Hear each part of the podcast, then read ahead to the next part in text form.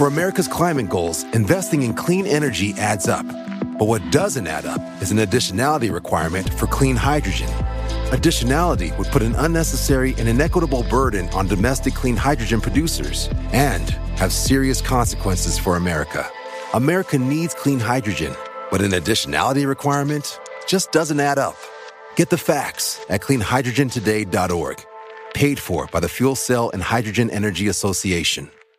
Why? Why? If you Why? have T-Mobile 5G home internet, you might be hearing this Why? a lot. Why? Every time your internet slows down during the busiest hours. Why? Why? Because your network gives priority to cell phone users. Why? Good question. Why not switch to Cox Internet with two times faster download speeds than T-Mobile 5G home internet during peak hours? Okay. Stop the whys and visit cox.com slash 5G home for details. T-Mobile prioritizes certain T-Mobile phone users over home internet users during times of congestion.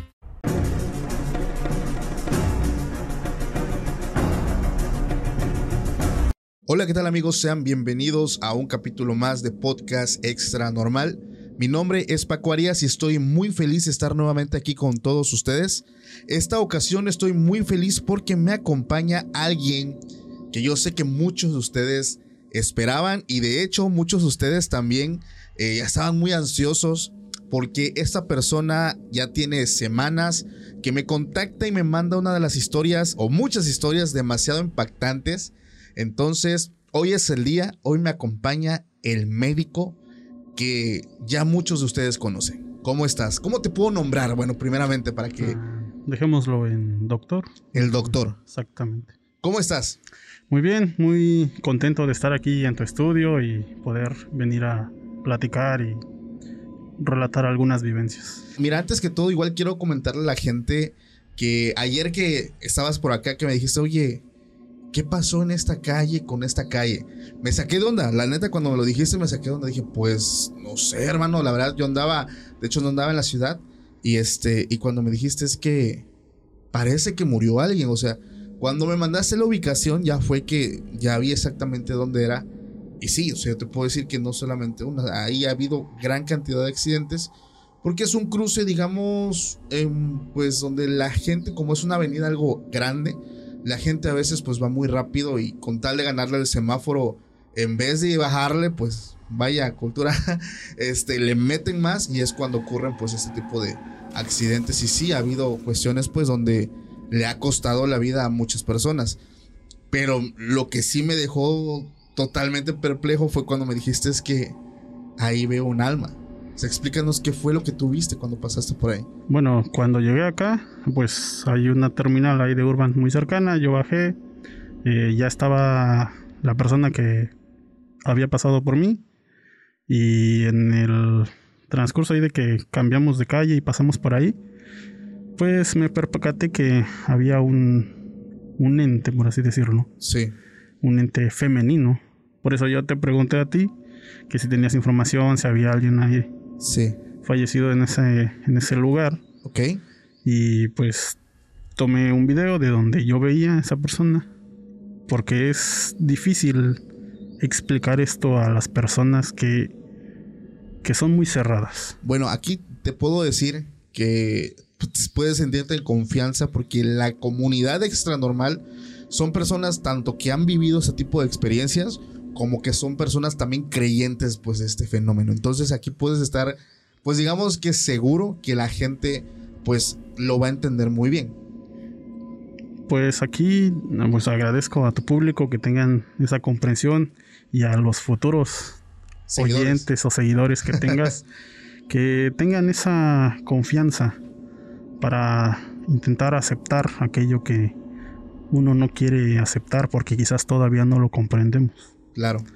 Por eso yo también he tenido amigos que son completamente escépticos. De hecho voy a contar, ya tengo la autorización de él, Sí. de contar su historia de una persona que crecimos muchos años y yo siempre lo conocí como una persona completamente recta. De hecho su formación es militar. Ok. Y bueno, no sé si más adelante contaré esa Perfecto, historia. yo sí la conozco porque me la enviaste, me encanta esa historia y yo creo que debe ser junto con las historias que nos vas a compartir. Pero antes que todo, Doc, quiero hacerte la pregunta que yo creo que es algo ridícula, también siempre digo eso, pero es que es una pregunta que de ley se le hago a todos los invitados que están por primera vez. ¿Tú crees en el fenómeno paranormal? Sí. Sí lo crees. Sí lo creo, lo he visto, lo he vivido. De hecho, te envío unos videos también. Sí. Que, En, los en el consultorio, ¿no? sí, ahí, bueno, en un centro de salud. Sí. Ay, que, o sea, no es mentira, no es efecto de cámara, no es Nada. nada, sino es algo que se puede ver. Igual habrá detractores que digan, ah, lo organizó, lo hizo, pero hasta que no están ahí y no lo viven, No sabes lo que es bueno. no saben. Oye, ¿y cuál fue la experiencia que a ti te convenció de, de que todo esto existe? Digo, porque sé que ahorita, pues ya de, de- de persona adulta, pues has vivido muchas cosas, pero algo que haya pasado tal vez un poco más atrás, que te haya convencido de que esto realmente es algo que sí es verdad. La primera vez que yo considero acepté este fenómeno fue cuando estuve de pequeño. Muchos te preguntan, ¿por qué quieres ser doctor? Y tú dices, no, porque queremos ayudar a las personas. O hay quien dice, no, a mí me gusta el dinero. Sí, A mí me marcó mucho un periodo de mi vida cuando era yo un niño.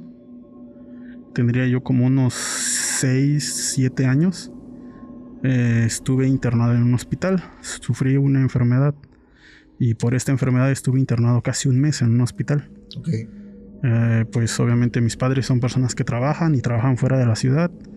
Y lo que hacían es que una tía venía a cuidarme en el día, pero se iba en las noches. Mientras estaba yo internado en un hospital en el área de pediatría, pues obviamente me tocó estar, ver altas de los niños y que todos llegaban, estaban 3, 4 días y se iban. Y yo sí estuve pues todo el mes, un poquito más de un mes y en una ocasión estaba un, fui era el único niño ahorita ya el hospital ya está muy cambiado eso fue en la capital y había más de como unas 20 camas. En esa noche yo era el único niño que estaba ahí. No había este ningún otro niño. Y pues obviamente yo estaba canalizado tenía yo mi suerito me tenían que pasar medicamentos cada 12 horas. Desafortunadamente en esa noche hubo falta de personal y pues las enfermeras no, o sea, no, todo, durante todo el día, como solo había un solo paciente, me imagino que designaron a una sola enfermera que estaba en otra área y en otra área llena de pacientes y nada más un solo niño, pues ese día pues no me llevaron ni de, Ni de comer casi. ni de desayunar, me llevaron mi comida nada más porque ese es otro, alguien extra que se encarga de eso, no lo hacen las enfermeras. Sí. Y sí me llevaron mi comida y mi cena. Pero la enfermera yo no la vi en todo el día y nada más cuando pasaba, vino cuando el pediatra pasó a darme la revisión. Independientemente no modificó mi tratamiento, seguía yo con pues los procedimientos que hacen los hospitales y llegó la noche. Yo tenía que tener mis medicamentos cada en cierto horario, pero ya eran pasando las 12 de la noche y ya no me habían aplicado. Yo recuerdo que empecé a sufrir un poquito de deshidratación, me dio demasiada sed y estaba yo pues en la cama y había un, un garrafón de agua, ¿no? Digamos, pero completamente en una habitación del otro lado. Y estaba yo, pues me sentía yo mal. Tenía ya, mi enfermedad estaba un poquito apremiando y de pronto entró una enfermera. Y esa enfermera entró y me llevó un cono de esos de papel Sí. con un poquito de agua. Y me lo entregó. Yo le dije, es que tengo mucha sed. Y ella me entregó el cono. Tomé el agua, este, dejé el conito en la mesa. Y ella estaba aplicándome los medicamentos. Bueno, pues me venció el sueño. Me puso el medicamento. Me sentí un poquito mejor con el, el agüita. Y me quedé dormido.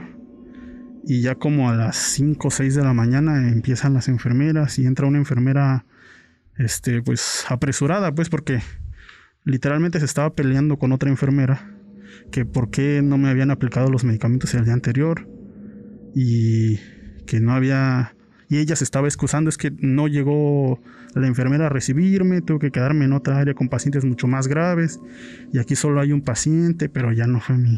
O sea, se estaban Sí. pues como que estaban justificándose, ¿no? Cuando llega el pediatra, me pregunta, ¿cómo te sientes? O sea, me hace las revisiones normales y escucha a las enfermeras que se estaban peleando. Pero yo le digo, no se preocupen, sí vino una enfermera anoche y ella fue la que me dio agua y la que me puso el medicamento. Pero las enfermeras se quedaron así como que, no, niño, no, no estés diciendo mentiras. Porque una estaba acusando a la otra. No la defiendas, porque no vino, no vino nadie anoche. Y pues ahora sí que la jefa de enfermeras estaba regañando a la otra. Pero yo les decía, no, es que sí vino una enfermera. Sí. Sí me aplicó el medicamento y este hasta me dio un conito de agua. Y la prueba estaba es que todavía el conito estaba ahí sobre la mesita. Ah, la bestia. Entonces, Sí, a mí fue, he sido uno de esos pacientes que me visitó la planchada.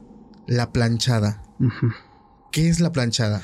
La planchada yo creo que muchos de tus escuchas ya la conocen. Es una enfermera que por ciertas situaciones ayuda tanto a pacientes terminales o a algunos pacientes a, ya sea dándoles algún medicamento, hablando con ellos.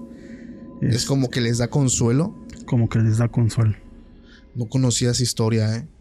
Wow. Y eh, entonces los médicos, enfermeras llegaron a la conclusión de que nadie pisó el hospital. Ya que se fue el pediatra, las enfermeras, o sea, como 8 o 9 enfermeras, entre miedo y entusiasmo, me preguntaron cómo era la enfermera que me atendió. Y yo recuerdo, bueno, ya ahorita ya con el paso del tiempo ya es un poquito más vaga, pero siempre recuerdo que su uniforme estaba planchadísimo y tenía un... Ya no usan esos como vestido tipo delantal que estaba completamente casi llegando a los tobillos Ajá.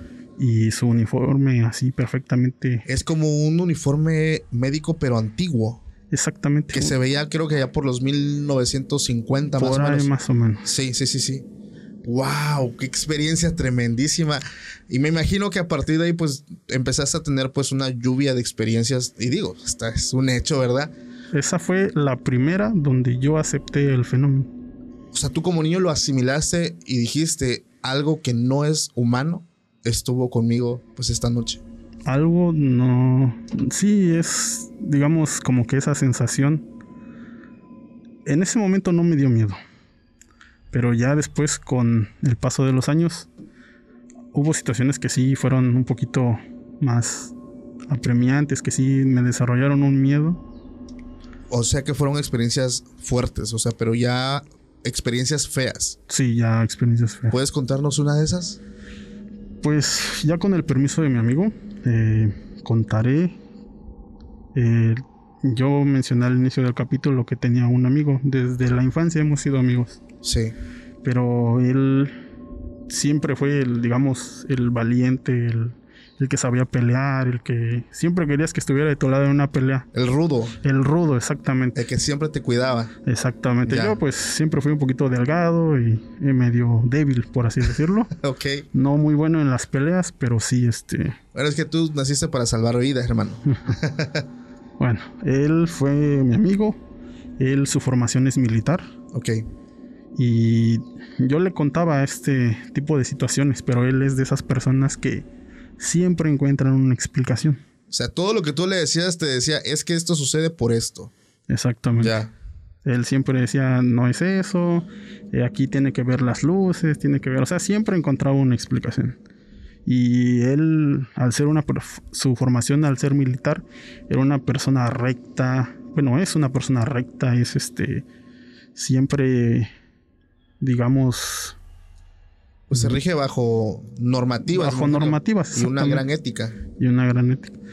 Bueno, eh, yo a sus padres los conozco. Cuando yo terminé mi formación como médico y ya comencé a dar consultas, eh, yo atendía a sus papás. Ok. Y a veces, como vivimos cerca, fuimos compañeros de infancia, vecinos casi. eh, ellos acudían porque yo tenía un consultorio cerca de mi casa. O a veces yo iba a verlos porque pues un- una gripa, Sí. este, situaciones sencillas, ¿no? Eh, un día él me comentó que sus papás estaban pues un poquito enfermos y quería que yo los revisara. Bueno, ok. Eh, ellos, yo les dije, los puedo ver tal día y ellos puntuales llegaron a consulta, ¿no? Pasó mi amigo, los saludé y después entraron sus papás. Eh, cuando sus padres entraron, yo pude observar unas sombras completamente oscuras de casi dos metros de alto que estaban detrás de sus padres. Eh, eran unas sombras completamente oscuras, a pesar de que el consultorio lo tengo perfectamente iluminado. Sí. Eh, eran completamente oscuras y con unas rendillas como ojos de un color rojo, rojo. O sea, venían como que detrás de ellos. Exactamente, venían así como que si los estuvieran entre envolviendo y abrazándolos. Ok. Y bueno, yo la verdad, o sea, sí, como que cuando los vi, sí di como que traté de actuar con normalidad. Pero obviamente mi amigo, él me conoce, ¿no? O sea, es que hubo un momento, y quiero creer lo que fue- así fue. O sea, te impresionó que tal vez por más que quisiste cuidar, pues esta parte, ¿no? De que no se dieran cuenta de tu reacción, fue algo, pues inevitable, ¿no? Al, al ver semejante cosa, pues a unos metros de ti. Sí, sí, es una impresión un poquito fuerte. Porque fue de las primeras veces en que me encontré ese tipo de trabajos. Ok. Y cuando, pues obviamente pasaron, empecé a platicar con ellos, me empezaron a contar sus dolencias. Y pues al inicio simplemente traté sus síntomas. Pero yo les pedí estudios completos. Sí. Eh, para una primer consulta, eso no es muy normal, a menos que el paciente venga demasiado grave Claro. o vaya a ser internado. En un consultorio casi es muy raro que en la primera consulta te soliciten estudios completos, así como yo lo solicité. Sí. Eh, quedaron, quedamos en que ellos se harían los estudios y cuando estuvieran los resultados volverían conmigo. Yo les di un tratamiento a cada uno Para dolencias, nada para más. exactamente para tratar sus síntomas. Ya cuando me despedí de ellos y mi amigo este le pidió a sus padres que los esperara ahí en, en su coche, en lo que él platicaba conmigo. Y yo, pues ahora sí que él me conoce y me dijo, eh, pues, qué es lo que había pasado, por qué reaccioné de esa forma. Y yo le dije, bueno, tú sabes que tú y yo te chocamos en ciertos puntos Sí. en ciertas opiniones, ciertos criterios, pero por la confianza que te tengo, lo que te voy a decir, quiero que lo tengas mucho en consideración. A tus papás le están haciendo un trabajo, un trabajo de brujería muy fuerte y es necesario que se hagan esos estudios y, y tratar de ver cómo solucionamos esto. Le digo, Bueno, él me miró directamente a los ojos y me dijo, ¿estás bromeando? Son mis padres, no puedes estar diciendo eso. Y yo le dije, amigo, con la confianza que tú me tienes y ante cualquier otra duda, necesito que se hagan esos estudios. Por lo menos para tener una evidencia Sí. científica, así como a ti te gusta y tú me creas. Bueno, eh, quedó de que sí, que iban a realizar eh, los estudios. Y ya esto me lo contó mucho después. Su- los medicamentos que yo le di no, no tuvieron ningún efecto. Sus dolencias fueron aumentando. Decidieron ir con otro médico. Eh, ya se habían hecho unos estudios de sangre porque igual se los solicité. Ok. Esos se los hicieron creo que ese mismo día. Sí. Y en sus estudios eh, no había como que signos de alguna infección. Que obviamente pues el otro médico con ya con esos estudios se basó en esos estudios, les envió un tratamiento y le dio antibióticos y medicamentos para el dolor. Ya no regresaron conmigo porque él les dio otro, tratamiento y él les dijo, "No, pues con estos estudios." Pero aclaro que había otros estudios que no se realizaron porque el otro médico le dijo que ya con esos estudios iniciales era más que suficiente y él consideraba que no, no era necesario hacerse a los demás. Ok. Pasaron como otras dos semanas y el papá de mi amigo cayó gravemente enfermo. Tuvieron que llevarlo al hospital militar, casi de emergencia, y le empezaron a dar tratamientos. Le hicieron allí en, en un hospital ya de segundo nivel. Ya es un, digamos, ya es el servicio es más completo. Sí, sí, hay sí. todos los aparatos, todo- todos los medicamentos. Bueno, no en todos, ¿eh? pero sí. Sí. En el militar siempre están muy bien equipados, tanto de especialistas como soporte técnico, como o sea, son completamente equipados. Ok. Bueno, el diagnóstico que le dieron al papá de mi amigo fue de un cáncer pulmonar, ya en etapa terminal, con metástasis a otros ganglios, otros órganos, por así decirlo. Sí. Obviamente que, como muchos saben, hay ciertos factores que pueden provocar el cáncer, pero yo que conozco a ese señor y que lo he conocido de toda, toda una vida, cuando estuvo en mi consulta, pregunté de todo. O sea, si tenía hábitos de fumar, si consumía alimentos, digamos, muy procesados, que si había alguien en su familia que había padecido de primera línea, si había padecido algún tipo de cáncer. Pero pues este señor era una de esas personas que también había sido militar, siempre había se había formado con rectitud, él no tenía vicios, no fumaba, eh, No había como que ese antecedente. exactamente no había ni un solo antecedente que indicara que pudiera desarrollar un tipo de cáncer. Yo sé que van a decir que hay otras situaciones que pueden provocar el cáncer, Pero es menor la probabilidad. es mucho menor. Y de hecho aquí recuerdo mucho las palabras de, del indio negro que estuvo con nosotros cuando habló de ese tema de las enfermedades que, que te ponen. Entonces, da un- digo, la gente que ya vio ese capítulo, los que no, se los recomiendo para que entiendan lo que está hablando aquí el doc. O sea, hace clic completamente lo que nos estás diciendo. Adelante. Bueno, eh, ya los doctores de allá, igual lo mismo, le hicieron su revisión, su historia, eh, buscaron antecedentes, buscaron hasta, inclusive, si vivía cerca de algún tipo de, de antena o algo que provocara radiación, Sí, o sea, cualquier, hicieron un- una búsqueda completamente exhaustiva y simplemente pues lo tomaron como un paciente más de cáncer. claro. Eh, desafortunadamente el papá de mi amigo solo aguantó cuatro días en el hospital y falleció. Ok. Eh, pues entre su dolor todavía encontró un espacio para hablarme por teléfono y dice, oye, necesito hablar contigo. No, sí, ¿qué pasó? Y me contó que pues su papá había fallecido, pero su mamá estaba no con los mismos síntomas, pero ella se encontraba también ya internada. Ok.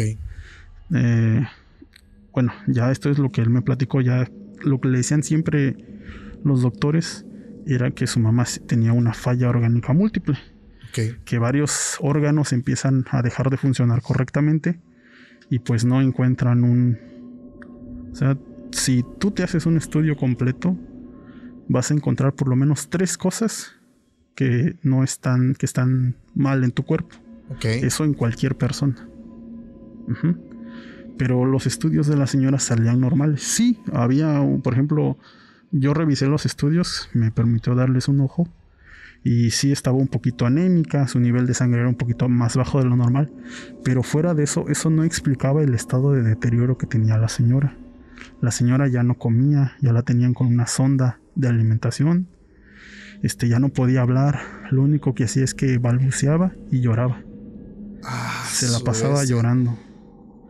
Y pues este, ya mi amigo con, es- co- pues, con la pérdida de su padre y en el estado en el que se encontraba su madre, acudió a mí y yo le dije, bueno, con los años que he tenido, o sea, es lo que quiero aclarar, pues o sea, no- yo no me encargo de enfrentar esas cosas. Claro, no eres como le decías un principio, o sea, no eres un brujo, no eres alguien que se dedique a hacer limpias, a- o sea, únicamente tienes el don de poder percibir. Exactamente. Ya con el paso de los años hay como que ciertas medidas que puede uno intentar realizar Sí, para tratar como que de atenuar un poco. ok, Para romper ese tipo de situaciones son personas especiales que se dedican completamente a eso. Por así decirlo, prácticamente yo le di como los primeros auxilios en ese sentido. Le di unas indicaciones a mi amigo. Su mamá estaba ahí internada en el hospital ahí. O sea, no había forma de que yo entrara porque pues no era familiar. sí, estaba en un área de casi ya terapia, terapia media, no terapia intensiva, pero sí estaba en terapia media. Y pues él al ser familiar habló con las enfermeras porque iba a introducir unos objetos y al hospital y los iba a colocar en el cuarto de su mamá y bueno, son medidas que estábamos tomando. ¿Se puede saber como qué objetos? es? me imagino que es como un tipo de protección. Sí, algún tipo de protección, algún tipo de oraciones, este, algunos objetos, Ajá. pues para tratar de aminorar la velocidad de, de deterioro que tenía. Eso fue únicamente lo que hice. ¿Por qué? Porque no soy experto, no me dedico a eso. Sí. Y ya de ahí lo, lo envié con otra persona. Le dije, mira, ve a ver a esta persona. Él es alguien que se encarga de ver eso. Fue con esta persona. Y esta persona pues le dijo que necesitaba una foto de su mamá. Pero una foto tomada con una cámara de rollo fotográfico. Ok. Y pues ahorita ya es muy difícil encontrar Sí, o sea, no manches. Bueno, aunque creo que hay unas que están saliendo, pero sí, es algo complicado también. Él le dio la especificación del tipo de rollo fotográfico que necesitaba. Ok. Y es- él se movió así en la Ciudad de México a tratar de buscar, porque su familiar estaba Sí, en la Ciudad de México. El tiempo era crucial en ese punto. Y en- con un fotógrafo consiguió la cámara y el rollo.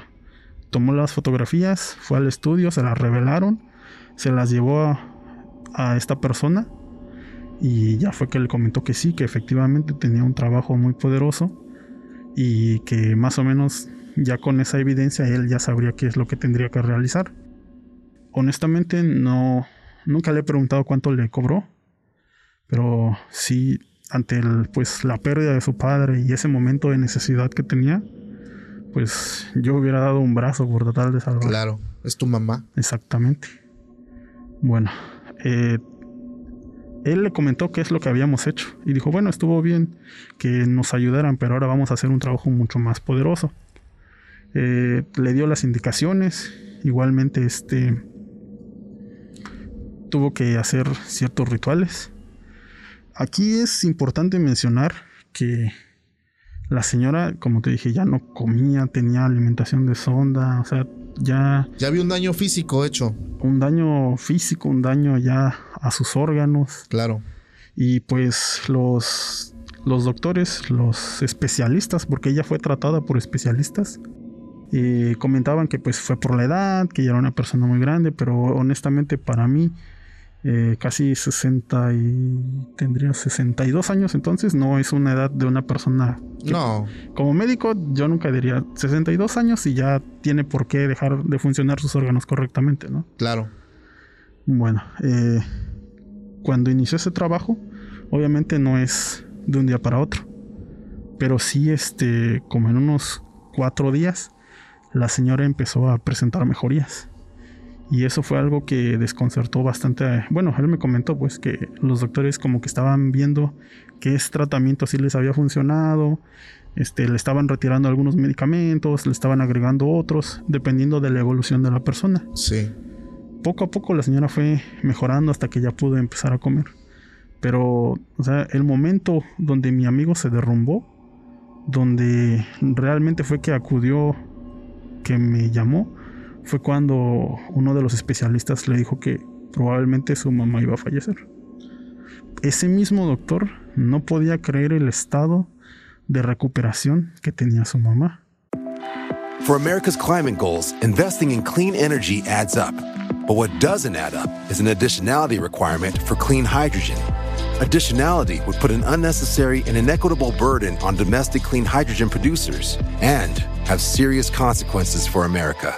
America needs clean hydrogen, but an additionality requirement just doesn't add up. Get the facts at cleanhydrogentoday.org. Paid for by the Fuel Cell and Hydrogen Energy Association. Why? Why? If you have T-Mobile 5G home internet, you might be hearing this Why? a lot. Why? Every time your internet slows down during the busiest hours. Why? Why? Because your network gives priority to cell phone users. Why? Good question. Why not switch to Cox Internet with two times faster download speeds than T-Mobile 5G home internet during peak hours? Okay. Stop the whys and visit cox.com slash 5G home for details. T-Mobile prioritizes certain T-Mobile phone users over home internet users during times of congestion. Una persona escéptica. Mm, no escéptica, sino basado en la ciencia, porque muchos, Ya. muchos, muchas enfermeras, enfermeros o doctores o doctoras que vean este capítulo saben lo que significa cuando un paciente que está en un estado muy grave mejora súbitamente, pues. Ya, ya, ya, ya sé para dónde vas porque eh, sí, o sea, sueles decir, ¿no? Que mejora y de ahí el pico hacia abajo ya hasta para fallecer. Claro, exactamente. Por eso las enfermeras ya tenían, como que ya estaban preparadas para eso, ¿no? Sí. Aquí lo que pasó fue que la señora siguió evolucionando muy bien. Todavía estuvo internada como otras dos semanas hasta que la decidieron dar de alta. Y para los doctores de allá se dieron cuenta que sí fue una situación como que nosotros ya te habíamos, ya sabíamos para dónde ibas y lograste recuperarte. Bueno, eh, todavía acudió a, a esta persona, fueron por así, por así decirlo otras dos consultas Ajá, con, con el, este brujo con el brujo, sí. y les dijo que debían salirse de la casa donde estaban viviendo porque ahí había un trabajo de brujería y que esto era para que los tres fallecieran También tu amigo. también mi amigo y pues él inmediatamente ya no regresó a la casa donde vivía llevó a su mamá a casa de una de sus hermanas Sí. una de las tías de mi amigo y fue a la casa y estuvo buscando y no encontró nada. Y ahí fue cuando me dijo, oye, mira, la verdad necesito que me eches la mano porque nos dijeron que aquí hay algún objeto o algo. Y ya estuve dos días buscando y no... Ah, o sea, tú fuiste a buscar con él. Sí, él me habló para que yo fuera. Sí, sí, sí.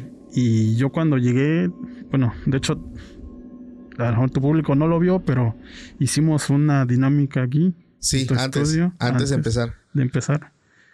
Y esa sensación que tú tuviste Sí. fue lo que me ayudó, digamos, a, A encontrarlo. a encontrarlo. Y el- encontramos un... Fueron tres objetos. Tres Tres, este... fetiches. Tres, este... ¿Cómo se llaman? Eh, recipientes de vidrio completamente tapados. El primero estaba en, en el jardín delantero, enterrado. Te- me acuerdo que todavía tenía una macetita encima, como para que no se dieran cuenta que la tierra estaba escarbada. Ajá. Después el segundo estaba dentro de un closet del cuarto de sus papás. Ok. Y el tercero estaba en como un cobertizo del patio trasero, Sí. Detrás de unas macetas así grandotas. Y cuando nosotros los, los tocamos, fue una sensación como si tocaras agua. Yo, mi amigo lo, lo describe de esa forma. O Yo sea, dije- ¿lo agarraron así directamente con las manos? Eh, él usó unos guantes como de jardinero, Ok. pero decía, siento bien raro, siento como si estoy agarrando algo que fuera agua. Digo, no, pues, A pesar de que era un frasco. a pesar de que era un frasco, yo le dije, yo la verdad no quiero tocarlos. Sí, sí, sí. Este, recibimos la indicación de quemar esos objetos. Ok. Eh, pues obviamente los llevamos a un terreno baldío, lejos completamente. Y mi amigo pues llevó este gasolina Sí. y ahora sí que él los abrió y roció gasolina completamente. Eh, su contenido era de un color entre como si mezclaras color tipo sangre con mm, como tipo materias fecales entre café, rojo, Una cochinada. una cochinada ahí y la pestilencia era horrible. O sea, parecía como si fuera el olor de un cuerpo en descomposición. Sí. Y yo recuerdo que cuando incendiamos, así que prendió fuego, eh, como si iban rompiendo el cristal, había como una tipo, como un- una sustancia negra viscosa, así como de esos tipo slime con el que juegan, Ajá. pero de color negro. Ok. Y mientras veíamos que seguía quemando, mi amigo literalmente escuchó así como que quejidos. Lo último fue un grito. Pero fue como un grito como entre un animal y un ser porque no fue no fue de una persona. Sí. Al inicio fueron como lamentos, así como que si el vidrio lo estuvieras este, apretando entre vidrio y vidrio y se escucharan como no chirridos, sino como lamentos, a pesar de que no estaban pegados, pues Sí, sí, sí. había cierta distancia entre ellos y pues sí tardó bastante en quemarse. Yo recuerdo que sí estuvimos como una hora, hora y media más o menos. No se consumía. no se consumía y ya se le estaba acabando el galón de gasolina que llevó, uno grandecito. Porque yo le decía, oye, es que imagínate si no se quema con eso, ¿qué vamos a hacer? Tremendísimo. De hecho, no cabe duda que cuando, cuando realmente te centras y, y te adentras en este punto, te das cuenta que muchas cosas conectan. O sea, mientras tú me estás contando todo esto, estoy en este momento estoy pensando en todas las experiencias que me han llegado al correo, que son las que ya he leído, que en su mayoría son de trabajos de brujería familiares. Y estoy seguro que en, en- en el caso, estoy casi seguro que va a ser de un familiar. Sí, justamente para eso voy, para allá voy. Va, adelante, hermano. Cuando terminamos esa situación, todavía pues mi amigo acudió con esta persona y ya fue que mi, eh, mi amigo nunca me comentó que su abuelo había fallecido Sí, como unos dos o tres años antes de que esta situación pasara. sí. Y su abuelo paterno. Y pues en herencia, eh, él solamente tenía una hermana, una, una tía. Su papá solamente tenía una hermana menor. Y pues su papá se encargó de distribuir equitativamente, digamos, los bienes. Uh, herencias. Desafortunadamente esta señora pues prácticamente vendió todo lo que le habían dejado y se gastó el dinero. Pero su, su hermano, el papá de mi amigo, Sí. él se había quedado con una casa muy bonita, muy grande. Y este y ese fue el motivo por el cual ella realizó ese trabajo porque quería quedarse con todo. Por eso quería que los tres Que se fueran. Exactamente, que los tres fallecieran. Mi amigo es, su bestia. es hijo único y Oye, y, y- y el, tu amigo no quiso ir como que a cobrar cuentas diciendo, oye, nos hiciste esto y vas a ver o, o qué onda. Eh, bueno, todos los que están escuchando esto, todos deben saber que cualquier tipo de brujería tiene su costo. Sí, Todo lo que hagas se te va a regresar de alguna manera. es que como lo decía, ¿no? Esa, esa, esa invocación o esa energía que invocas tiene que llegar a un origen. Si ya llegó a un punto y, y es movido porque quemas el trabajo, tiene que regresar a dónde? A su punto de origen. A su punto de origen. Y bueno, ah, igualmente, esta persona, bueno, su tía, con el tiempo perdió más de lo que iba a ganar. Porque yo me enteré que hasta sus hijos fallecieron. Su esposo y solamente ella quedó. Ah, su vida, tremendísimo. Imagínate el dolor de perder a, a tu familia. Tremendo, hermano. No manches, tremenda historia, tre- tremenda anécdota, perdón. Eh, no cabe duda que cuando, como te lo decía hace un momento, o sea, el momento de escuchar ese tipo de vivencias y, y sirve también, como tú lo dices, para todas las personas que nos están escuchando. Por si, yo quiero creer que no hay de esas personas, pero si hay por ahí, como lo dije también cuando nos visitó el Indio Negro, de esas personas que traen como que algo con alguien, que porque la herencia, que porque la envidia, déjense de ondas. La verdad, o sea, seamos personas coherentes, demostremos que tenemos pues algo de materia gris en la cabeza y, y- las cosas así no se resuelven. Y el hecho de, de hacerlo, como lo dije en su momento y todo el tiempo lo digo, aguas. Porque nunca sabes si se te puede regresar. Y peor aún, a veces, como en, este, en esta vivencia, no fue directamente en ella. Fue donde más le dolía. Entonces, cuidado ahí. Tremendísima anécdota, hermano. Tremendísima. Te agradezco mucho por la confianza. Pero hace también un momento, porque es un chavo, ahorita que, que llegaste, este, hasta me dijiste cuando entraste al edificio, oye, que se siente algo allá abajo. Ajá, sí. Digo, para la gente que no lo sabía, ahí está la muñeca que se mueve.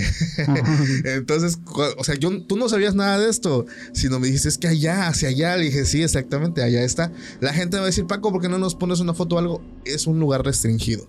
O sea, no hay forma de entrar. Este, está en construcción, está en obras negras, pero sí, en las noches, varios invitados cuando entran y tienen que pasar por ahí para subir por unas escaleras, sienten ese escalofrío, ¿no? Y, y sienten como un aire frío que sale de ahí. Sí, sí. ¿Qué sentiste tú? Eh, una sensación, digamos como que si una ráfaga de viento envolviera tu mano y como que te jalara tantito. Sí, es que yo sí lo interpreto, bueno, yo lo interpreto como un imán, como que si te asomas sientes que algo te va haciendo así. Ajá, sí. o sea, como, que... te va jalando. Sí, o sea, yo una vez intenté entrar porque mucha gente me dijo, Paco, regálanos una foto. Dije, ok, lo voy a intentar. Pero no, o sea, hay un punto donde hay cadenas y, pues entiendo, o sea, es propiedad privada y tampoco pues queremos meternos en broncas, pero sí, este, sí está medio extraño. Yo aconsejaría que no entraras, pero... Ah, qué bueno, o sea, ¿por, qué lo aconsejas? Mm, recordemos que hay ciertas entidades que pueden tener cierta fuerza para realizar cosas físicas y si tú dices que es un lugar de construcción, no, mejor no entrar, no arriesgarse. Claro, muchísimas gracias, hermano. Hay una anécdota que tú me mandas y yo creo que es la que muchos quieren escuchar de ti. Bueno, hay dos. Dentro de tu estadía en hospitales, yo sé que has estado en lugares sumamente retirados de la civilización. O sea, es, es, esto, esto es algo que a mí me encanta. O sea, tener una persona que le ha tocado vivir en carne propia, estar en un consultorio, en la punta de un cerro donde no hay ni siquiera señal de teléfono, no hay nada, y únicamente escuchas los pajaritos, los grillos, estar en esos lugares. O sea, tú has estado en esos lugares y eso, mis respetos para ti, hermano, de verdad que mis respetos para ti. Pero hay dos historias que tienen que ver con brujas y nahuales que tú viviste. Estaría de lujo que nos platiques un poco acerca de eso.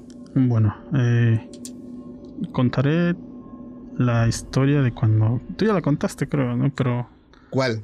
La de cuando me dieron el amuleto o, quieres que cuente unas de. La de la protección, esa estaría de lujo que nos las cuentes tú, para que nos muestres, igual muestres en cámara lo que te dio esa mujer. Ok, bueno. Esto fue cuando yo estaba haciendo mi servicio social. Eh, yo llegué a un centro de salud donde únicamente estaba un enfermero que solamente se presentaba unos tres días y se iba el resto del mes. Prácticamente estaba yo solo en ese centro de salud. ¿Estaba pequeño? Era un centro de salud pues con... de tamaño normal que hay en muchas comunidades. Sí. Yo estaba únicamente una señora que hacía el aseo, que nada más llegaba en como a mediodía y se retiraba como a las 4 o 5 de la tarde. Y yo estaba ahí pues prácticamente las 24 horas por ser un servicio social.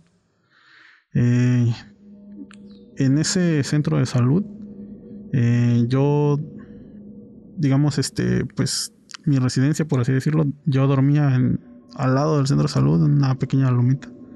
Había como unos dormitorios y yo era el único que estaba ahí en ese lugar había un velador, pero pues prácticamente el velador lo único que hacía era llegar a dormir y se iba tempranito. Típico. Bueno, este, yo recuerdo que esa noche tenía como yo apenas unas dos semanas de estar en ese centro de salud. Eh, yo cuando estuve haciendo mi servicio, yo fui de esos médicos que a mí no me importaba la hora que llegaran los pacientes. For America's climate goals, investing in clean energy adds up. But what doesn't add up is an additionality requirement for clean hydrogen. Additionality would put an unnecessary and inequitable burden on domestic clean hydrogen producers and have serious consequences for America. America needs clean hydrogen, but an additionality requirement just doesn't add up. Get the facts at cleanhydrogentoday.org. Paid for by the Fuel Cell and Hydrogen Energy Association. Why? Why? If you Why? have T Mobile 5G home internet, you might be hearing this Why? a lot. Why? Every time your internet slows down during the busiest hours. Why? Why? Because your network gives priority to cell phone users. Why? Good question. Why not switch to Cox Internet with two times faster download speeds than T Mobile 5G home internet during peak hours? Okay. Stop the whys and visit Cox.com slash 5G home for details. T Mobile prioritizes certain T Mobile phone users over home internet users during times of congestion. Ahorita muchos su, servicio su, servicio social tienen un horario y ya no quieren ver pacientes ni a las tardes ni a las noches a menos que sean emergencias. Bueno, cada quien es pues tiene su punto de vista de eso. Claro. Yo a la comunidad a la que llegué, pues yo llegué con las ganas de servir, de ayudar a todas las personas y por eso yo sí les dije, si hay alguna situación en la noche, no importa, este despiértenme, no hay ningún problema, yo los puedo atender. ¿Por qué? Porque estas comunidades tienen, como son muy metidas, la posibilidad de salir durante la noche y ir a un pues un municipio porque no son ni municipios a donde nos envían es muy difícil a menos que no tengas un coche o que tengas el recurso económico para pagarle a alguien que tenga coche y que te lleve yo considero que son personas de muy escasos recursos Claro. y todavía decirles no ya es muy noche no te quiero atender o no te puedo atender vete a, a otro hospital o vete a ver O espérate mañana o, o espérate lunes. mañana que sea mi horario y ya te atiendo Sí. pues yo, la verdad no. Yo recuerdo que esa noche llegó una señora, como a las 10 de la noche, 10 y media más o menos, que traía mucho dolor.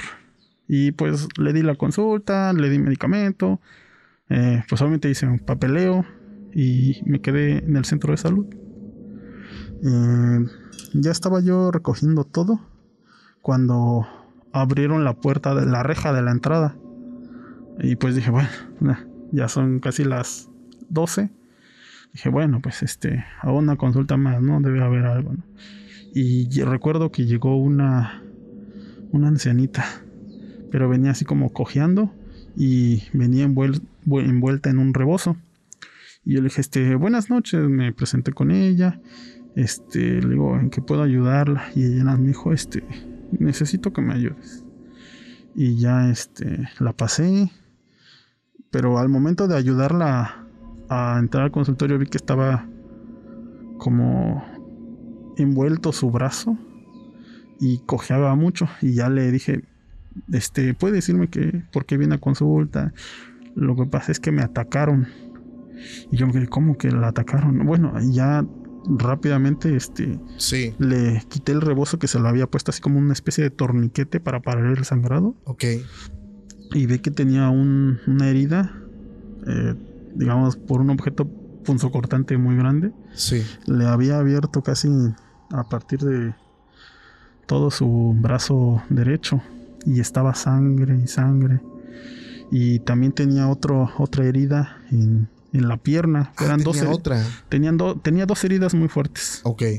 Y pues la llevé al cuarto de observación, porque ahí en el consultorio, este, digamos, todo mi material estaba en el área de observación y lo podía yo atender más rápido ahí, porque estaba cerca. Ya dije, no voy a entrar al consultorio Sí. y voy a aprovechar ahí. Eh, honestamente lo hice más que nada porque la señora de la limpieza luego regañaba cuando estaba muy sucio y dije, "Oh, voy a dejarle todo aquí lleno de sangre. aquí más rápido, le digo. Sí. Y ya.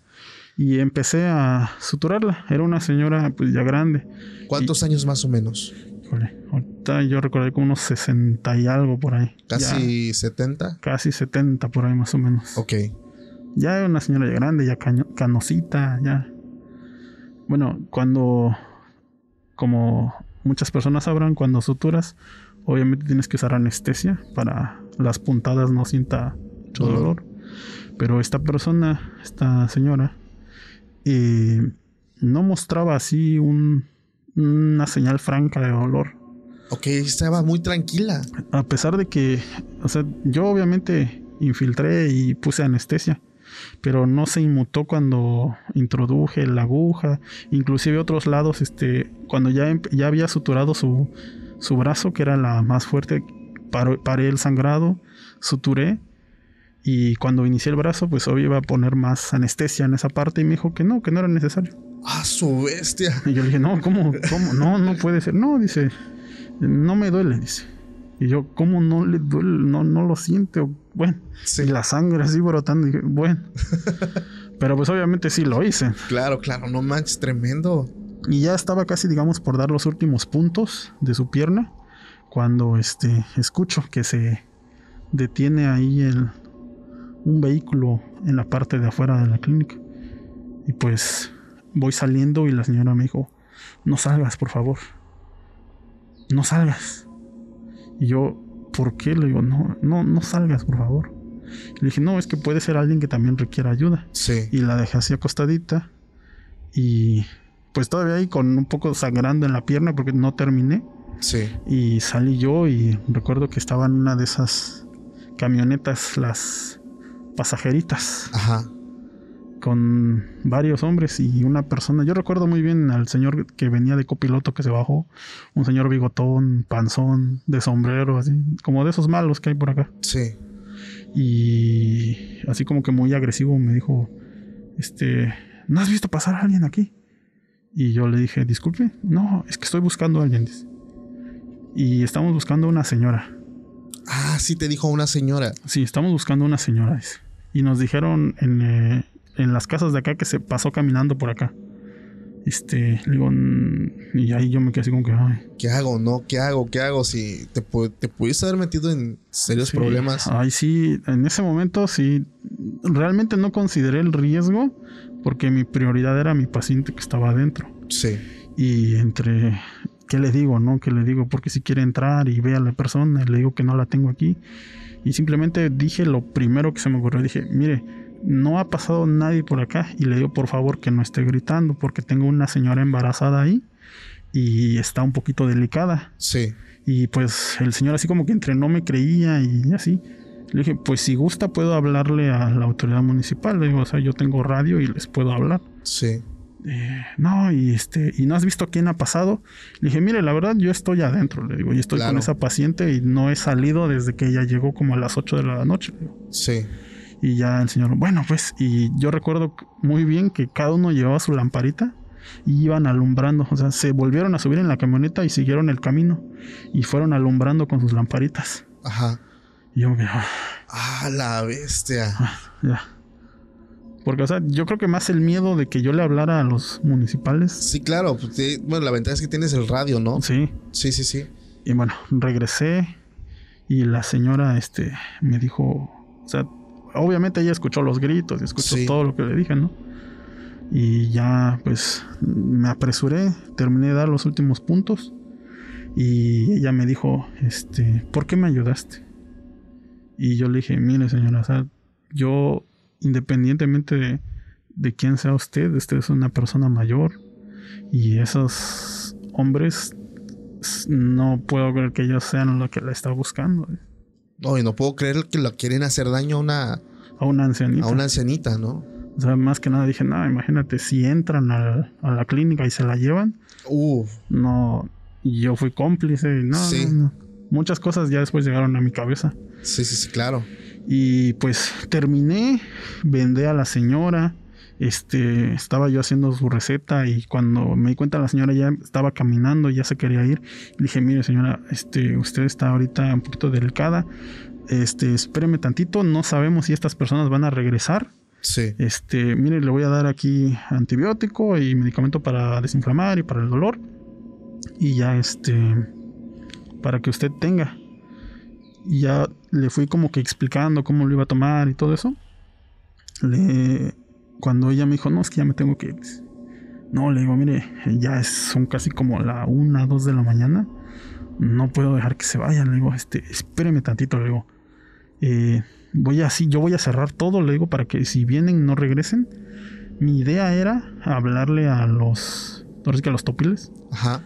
para que vinieran en la patrulla y le dieran ese apoyo, esa protección para Sí. trasladarla a otro lugar, porque pues obviamente la estaban buscando. Ajá.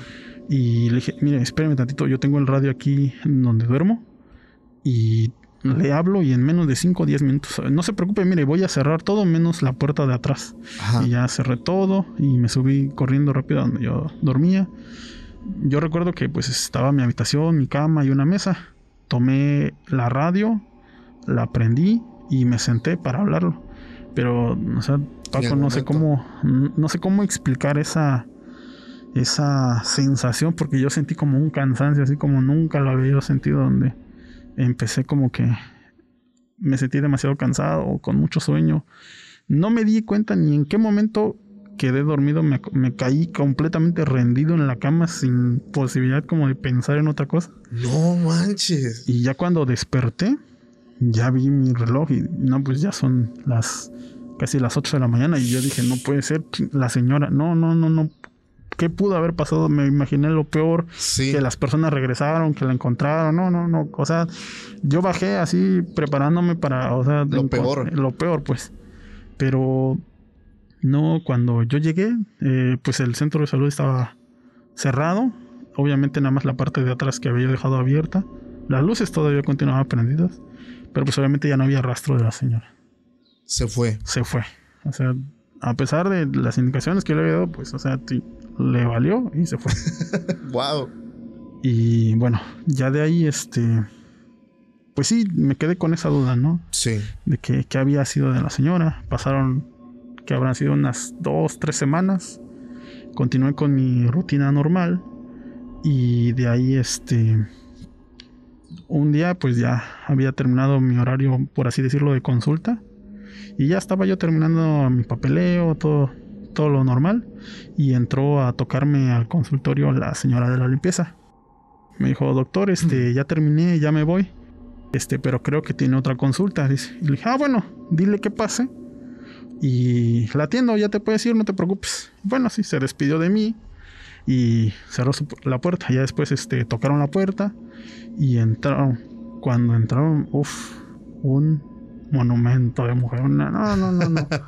Una chica como entre unos, ¿qué te gustarán? 17, 20 años, joven, como de unos 70, delgada, cabello largo, uf, hermosa esa mujer. No, no, no sé. Sí, sí, sí. Yo la vi como que me la quedaba viendo y ella nada más se reía y yo decía, órale. le dije, bueno, y le dije, bueno, buenas tardes, este, ¿por qué vienes a consulta? Y ella no me decía, nada más se reía y me miraba y yo decía, oh, híjole. O sea, no te contestaba. No, no me quería contestar, como que se reía y me veía y nada más se hacía así. Yo dije, oh, gracias, Dios mío. bueno, y este, pues le pregunté, no, insistí, le dije, no, bueno, este, vienes a consulta o vienes, este, a, por algún medicamento o algo. Y ella me dijo, "Eh, vine a devolverte un favor, vine a pagarte un favor que, Sí. tú, que tú me hiciste. Y yo, yo pues sí como que, no, la verdad, yo a ti nunca te he atendido o, o habrá sido un familiar, pero no, yo no, yo no te olvidaría si te volviera a ver. y ya este, pues ella me dijo, ¿no te acuerdas de mí? Le digo, no, le digo, o sea, no. Ah, bueno, lo que pasa es que tú me ayudaste. Ah, pero no te preocupes, le digo, no, no me tienes que dar nada, o sea, no, Es mi trabajo. es mi trabajo, no, yo, no- yo no hago esto por, por interés, ¿no? Sí. Y este. Ella se sentó así como estamos. Yo estaba en, sentado en el escritorio. Sí. Y ella se sentó justo enfrente de mí. Y ella me dijo: Extiende tu mano. Y yo, pues, un poco extrañado, ¿no? Así como que. Mi mano, sí, extiende tu palma de tu mano. Y así sonriendo. Y así, bueno. Extendí mi mano. Puse mi mano así. Y ella extendió su mano.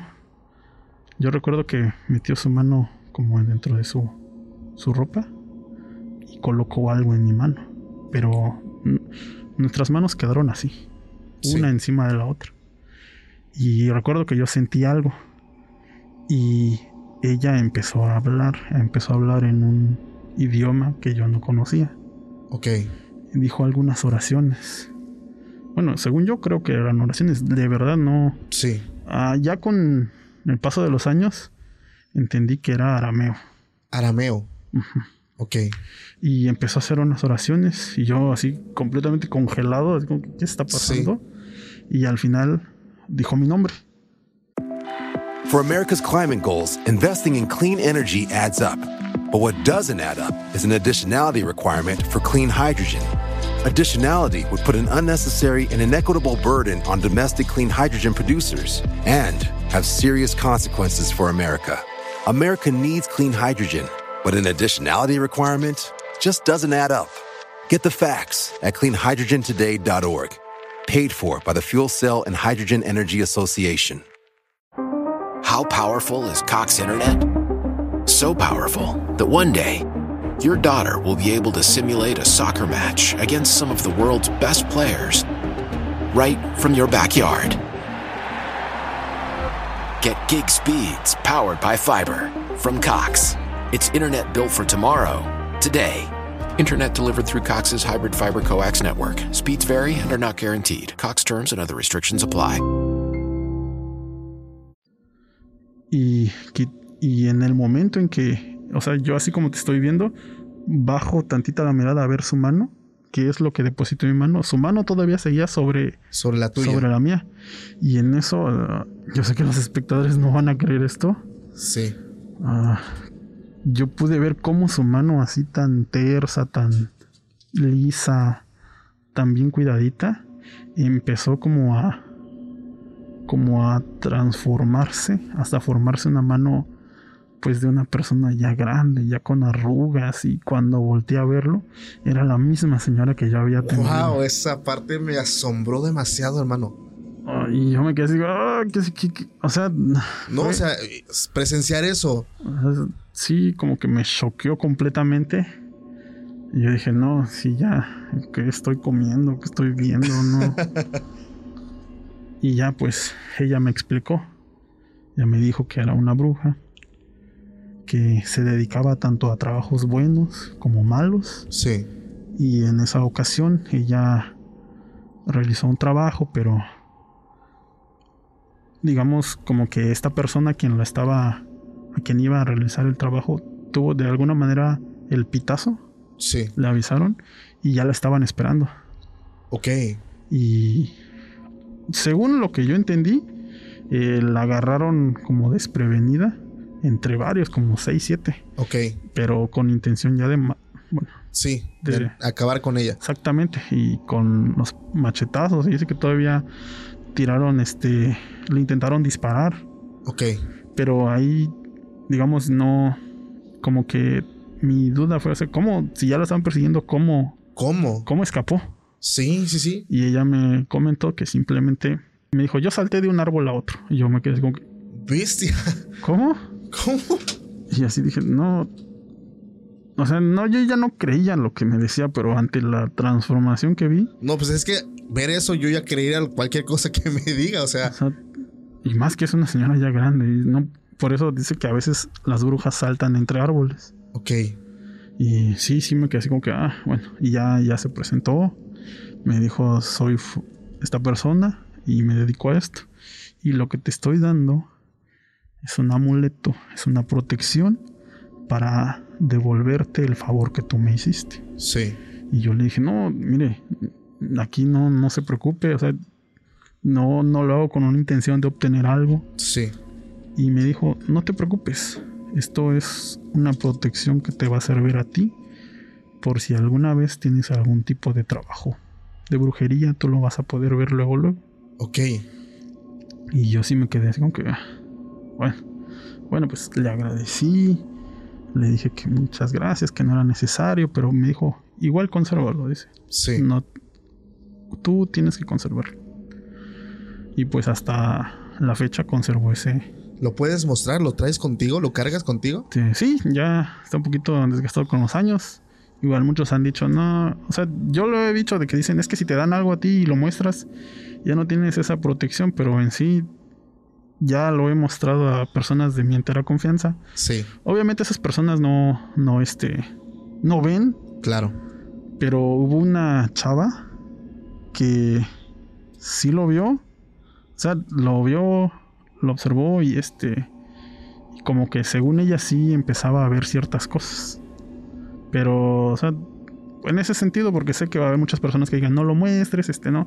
Ya lo he hecho, sigue funcionando igual, no sí. sé. Y lo, lo puedes mostrar ahorita a la cámara más para que digo, la gente lo va a querer ver y pues Obviamente, ya con el paso de los años se fue desgastando un poco y lo protegí de esta forma. nos puedes explicar qué es, porque yo veo como algo rojo nada más. Eh, sí, igual tuve yo curiosidad y llegué a ver qué es lo que era. Es, es, es como un saquito. Es un saquito. Ajá. Eh, yo también por curiosidad vi qué es lo que había dentro, ¿no? Sí. Y pues tiene un- una falange que es, para que entiendan, es un hueso del dedo de la mano de una persona. Hay unas, hay siete piedras. No sé, no soy geólogo, Sí. no puedo decirte cuál es cada una. Sí. Y hay algunos otros objetos que no, no sé qué son. Wow. Pero principalmente es eso. Eso es lo más fuerte que trae en la parte del hueso. Y hay unas como arenas o arenillas, por así decirlo. Sí. Pero ese es el contenido. Y todo el tiempo lo cargas contigo. Sí, porque me ha. protegido en algunas ocasiones. Eh, bueno, la más reciente fue hace como unos seis meses. Eh, trabajaba yo, bueno, donde trabajo, en un hospital, salimos con, pues, entre médicos, salimos. Y pues fue, bueno, cuando es fin de semana y no, no tienes que regresar a trabajar luego, luego. Te vas a loquear. Mm, nos fuimos a loquear un poco. no tomamos hasta. Sí, sí, sí. Hasta perdernos, pero sí, este, un poco entradones. Claro. Y pues obviamente había un... Hay quienes no toman mucho, quienes plano no toman y pues los que nos gusta divertirnos un poco. Una vez al año no se daño. bueno, eh, yo recuerdo que esta que apenas estoy contando. Sí. Eh, cuando ya terminamos, ya nos íbamos y uno de los doctores pues iba muy tomado, pero él llevaba su coche. Y igual otro de los doctores pues él iba normal, ¿no? Él consumió, a lo mucho se tomó un dos cervezas, creo, a lo mucho. Porque él iba, digamos, iba todavía a trabajar temprano. Ok, no quiso tener problemas a la mañana siguiente. Exactamente. Y nosotros, como ya no trabajamos al día siguiente, pues nosotros sí le seguimos. Hasta que el cuerpo aguante. Y yo recuerdo que cuando ya nos íbamos, él me preguntó, me dijo, oye, este, yo voy para tu rumbo, ¿quieres que te dé ray? Y yo le dije, sí, no, pues adelante, ¿no? Y me subí. Pero en ese momento tuve como que esa sensación que te enseñé. Sí. Ahora sí que tú ya pudiste experimentarlo. sí. Ese tipo de sensaciones. Y algo me dijo así como que, bájate. Bájate. Así, él ya había arrancado. Ya nos íbamos a la salida del estacionamiento. Y le dije, espérame, frénese, frénese. Y le dije, bueno, y le agradecí, no, fíjese, ¿sabe qué? Lo que pasa es que me acordé que dejé esto en casa de alguien y tengo que pasar por él. Y el otro dog, este, va a pasar por allá, le digo, es mi rumbo. Sí. ¿Estás seguro? dice, sí, le digo, no se preocupe, gracias. Le agradecí, me bajé, corrí, alcancé al otro que apenas estaba saliendo. Y le dije, este, oye, ¿me puedo ir contigo? Dice, ah, sí, adelante. Dice, te, yo me bajo en tal lugar y ya este, te acerco. Dice. Sí. Ah, bueno. Y nos subimos, este, llegamos a donde él me iba a dejar, de ahí me bajé, tomé un taxi y ya llegué a, a, a mi casa, por así decirlo. O sea, el otro doctor no había tomado nada. Y literalmente él vive así, es mi rumbo, pues me deja una cuadra. Y el otro doctor fue completamente por otro rumbo, más o menos como a la mitad se siguió. Y ahí donde yo tomé un taxi para mi casa. Todo pasó normal, este el domingo normal. Y el lunes nos presentamos otra vez a trabajar temprano. Y pues este, el otro doctor pues nos sorprendió porque no llegó a dar sus consultas. Este, obviamente pues se preocupa uno por un colega. Claro. Y ya nos enteramos de que estaba internado, no de gravedad, pero sí tenía algunas esguinces cervicales porque un conductor ebrio lo chocó del lado del copiloto. Ahí justo donde yo me iba y sumió completamente ese lado. O sea, si yo me iba con él, con una persona así que... Una muerte segura para ti, bro. Prácticamente una muerte segura. No manches, todo el impacto lo ibas a recibir tú. Exactamente, todo el impacto estaba de ese lado. ¡Wow! Y hasta él mismo me dijo: No sabes la suerte que tienes, porque te bajaste justo cuando era. Tremendo, no manches. Pues dijera que, que, bueno, tremenda protección, bro, porque imagínate, digo, yo sí logré sentir eso que tú dices. Eh, para lo que la gente se pregunte qué sientes, eh, lo que sientes es como un calor y algo a tu atmósfera que como una especie de magnetismo y calor. Así lo sentí yo en la, en la palma de mi mano, pero en ese caso tú lo sientes en todo el cuerpo. O sea, es como una, una alerta, ¿no? Que te dice que algo o hay o algo va a pasar o algo está a punto de suceder. Exactamente. Wow. Pero aparte de, de lo que me estás contando, me impactó cuando dijiste que eso que hizo la señora cuando te lo puso en las manos, abrió como que algo acá y a partir de ahí empezaste a ver cosas con jóvenes, que eso me mega sorprendió, pero al full. ¿Cómo está eso? Bueno, cuando yo terminé mi servicio social, obviamente ingresé a trabajar. Eh, recuerdo que entré a una clínica allá en otro estado y pues me encargaba yo de la consulta general. Obviamente cuando inicias pues te pagan poco, ¿por qué? Porque pues a veces estás empezando, ¿no? Sí. Yo recuerdo que una ocasión, obviamente está la recepcionista, te dicen, doctor, tiene una consulta, te avisan y ya pasa la consulta. Recuerdo que ese día llegó un señor con su mamá, una señora ya grande, y se sentaron y él empezó a hablar. La señora se sentó delante de mí y el señor a su lado, y el señor empezó a hablar. Mire, lo que pasa es que eh, he tenido problemas con mi esposa porque no, no nos hemos podido embarazar. Ya llevamos casados este casi 3, 4 años y no nos hemos podido embarazar. Y quisiera saber, ya llegamos al punto donde ya toda mi familia ya me ha dicho, tienen que hacerse, tienen que ver por qué, ¿no? Claro. Y yo obviamente dije, bueno, sí, este, hay formas para saber si usted no puede tener hijos, o es ella, o, o formas de aumentar la fertilidad, hay clínicas, o sea, todo, Sí. ¿no? todo tiene su, y su escalón, poco a poco. Y le dije, bueno, este, aquí lo importante es que vengan los dos, le dije, usted y su esposa, Sí. y para hacerle algunas pruebas. Y dije, sí, por eso. Y él me dijo, sí, por eso traje a mi esposa. Y yo me quedé así como, a su esposa. Y ya cuando el señor abraza y besa a la señora que yo pensé que era su mamá. ¿Por qué? Porque ya era una señora ya grande, como de unos 70 y algo. ¡Ah, la vida! Y, o sea, yo me quedé así de. Ahí, luego lo comprendí. Él no estaba viendo a la señora como realmente yo la veía. Y yo le dije, ah, no manches. bueno, este sí hay. Vamos a verle. Vamos a ver, vamos a hacer algunas pruebas. Este, necesito que usted vaya a hacer algunas, ah, vaya al laboratorio y se haga esta prueba. Le di una orden, le dije, yo de momento puedo hacerle un ultrasonido a su esposa para ir ver, revisar si hay alguna anomalía ahí. Este, Sí. digamos como que busqué la forma de que el señor fuera a hacerse unos estudios y digamos este platicar un momento a solas con la señora. Sí. Y ya la pasé, le dije, recuéstese, vamos a hacer un ultrasonido. Y ya estando ahí, eh, yo le dije, bueno, me quedé así como que callado. Sí.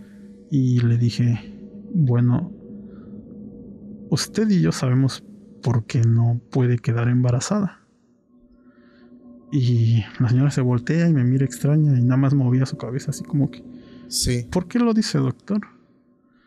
Y yo le digo, bueno, es que pues a su edad, no, usted ya no, Ya no puede. ya no puede y aunque pudiera no es viable un, un feto. Y la señora se queda así como que literalmente se paró Se de la cama, se espantó y como que volteando a ver si estaba su esposo.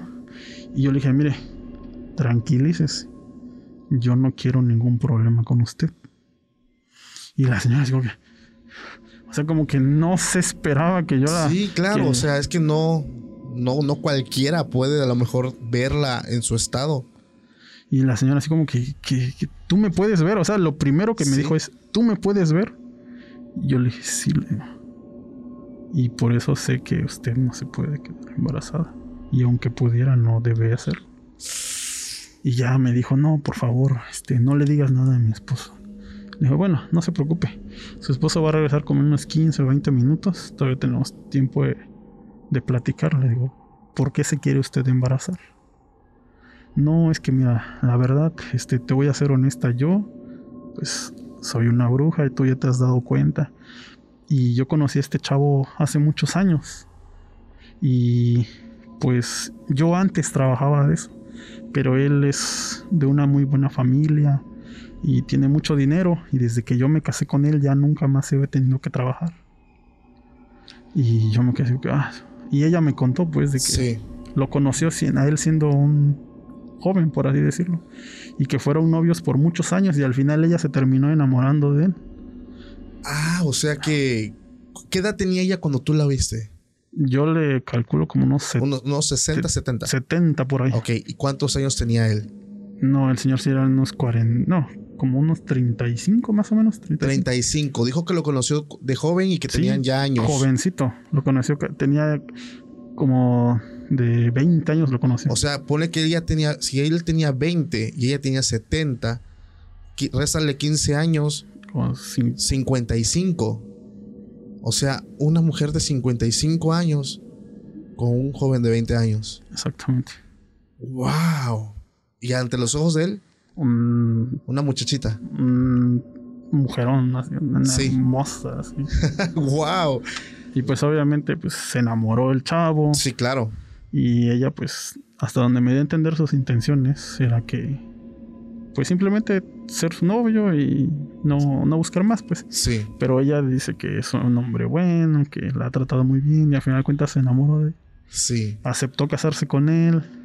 Este, nunca hablaron de hijos, sí. pero ya con el tiempo y con la presión de la familia de él principalmente. Claro, pues oye, ¿por qué tanto tiempo? Y digo, que está mal también, ¿no? El hecho, pues ellos, ¿qué les importa? Si ellos no quieren, pues, pues no, ¿no? Y simplemente hay gente que tiene perrijos. y bueno, Exactamente. pero, pero sí, digo, si son personas, es un, es un pueblo aquí de la ciudad de Oaxaca, del estado de Oaxaca, perdón. Eh, no, es en otro estado. Es en otro estado. Es en otro estado. Ok, pues sí, yo digo, aquí luego la gente, digo, en todos lados, ¿no? Pero, pero sí. Y entonces tú por eso me decías que luego te das cuenta que van jóvenes agarrados de la mano, que se están besando, que están... Sí, son, o sea, son señoras eh, donde más lo he visto es, digamos, en la región del Istmo. Uh, la zona donde una amiga... No digamos por ahí, pero Sí, sí, sí. este, sí, por ahí, este, Una zona, o sea, no hay, por ahí. por ahí, por ahí. Ya. Queremos aclarar eso, no nos metemos. Sí, sí, sí, sí, no, sí, tremendísimo, hermano. No, pues es que me dejas sin palabras, bro. O sea, realmente lo que te ha tocado vivir. Y por ejemplo, esa mujer ya estaba consciente que, digo, eh, independientemente bueno, de su. Ajá, adelante. Este, pues ella me dijo, es que yo sé que no puedo tener hijos. Cuando nosotros, bueno, quiero aclarar, no me quiero meter en situaciones, no quiero juzgar a nadie. Claro. Y ella me comentó que cuando se inician en este mundo, Sí, ellas, este, como que se, no sé si decir se operan, porque no es se operan, pero como que tienen cierto daño que provoca que nunca puedan tener hijos. se vuelven estériles. Por así decirlo, se vuelven estériles. Ok. Pero es en todos los casos, porque digo, me ha tocado conocer y tú me- en un principio platicábamos de una que tiene hijos. Exactamente. Es que te digo, o sea, más que nada, no sé cómo sea, o sea, no, no, no sé si hay un gremio, no sé cómo. O un tipo de iniciación para cada una o, o algo. exactamente. Pero en su caso de ella, No podía tener. no hijos. podía tener hijos. ¡Wow! Tremendísimo, hermano. Realmente esto es lo que esperaba, o sea, escuchar estas vivencias directamente y son sumamente impactantes, bro. Hay una con la que tal vez cerremos la noche. Que... Nada más que, déjame terminar esta. Ah, adelante, bro, adelante. porque adelante. yo creo que tu público pensará, no, ¿y por qué si ves o por qué se oculta o por qué muestras solo para allá, güey? Ah, ok, sí, digo, pues la gente se va a preguntar por qué está guardando su identidad. Bueno, eh, esta señora continuamos platicando y fue que me comentó eso y me dijo que, que por favor yo no hablara con su marido. Y dije, mira señora, yo no quiero problemas. Claro.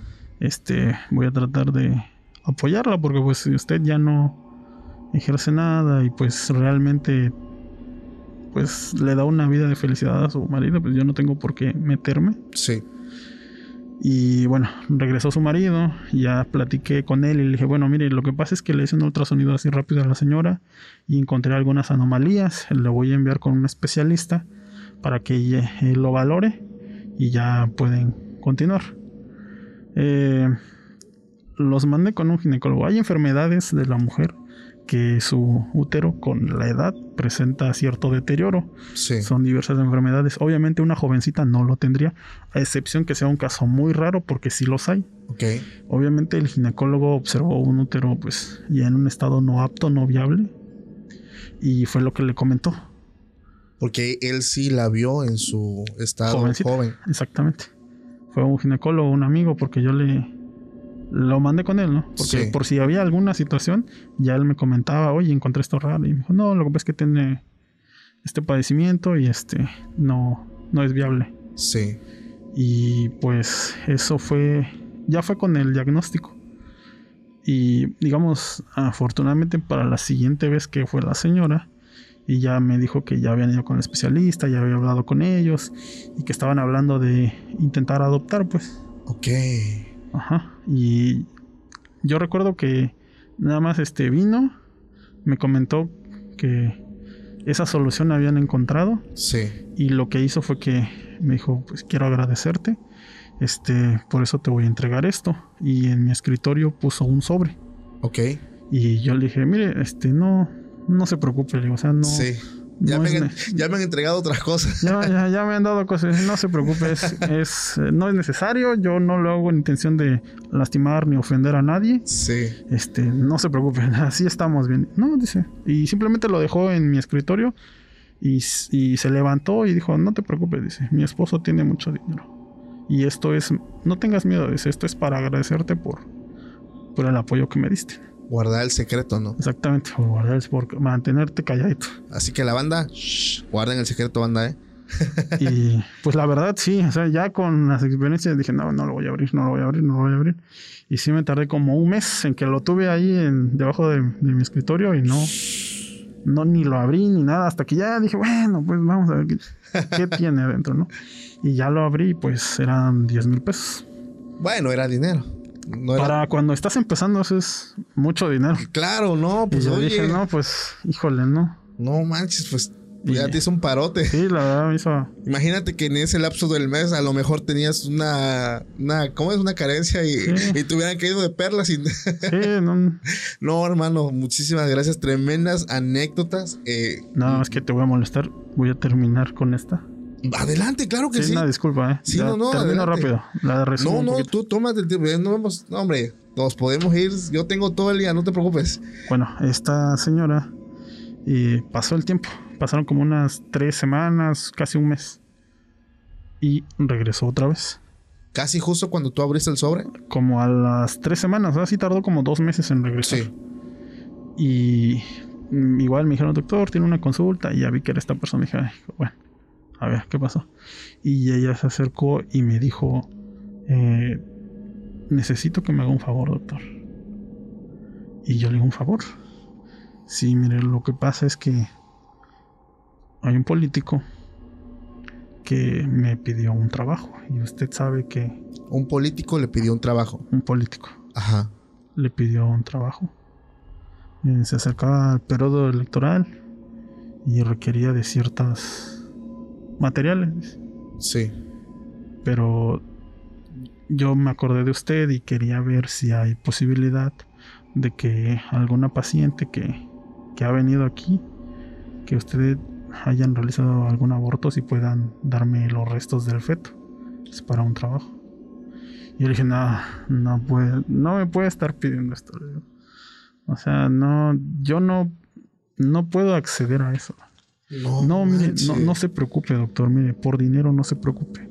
Le puedo dar el doble o el triple que, que, que le di la vez, pero realmente lo necesito.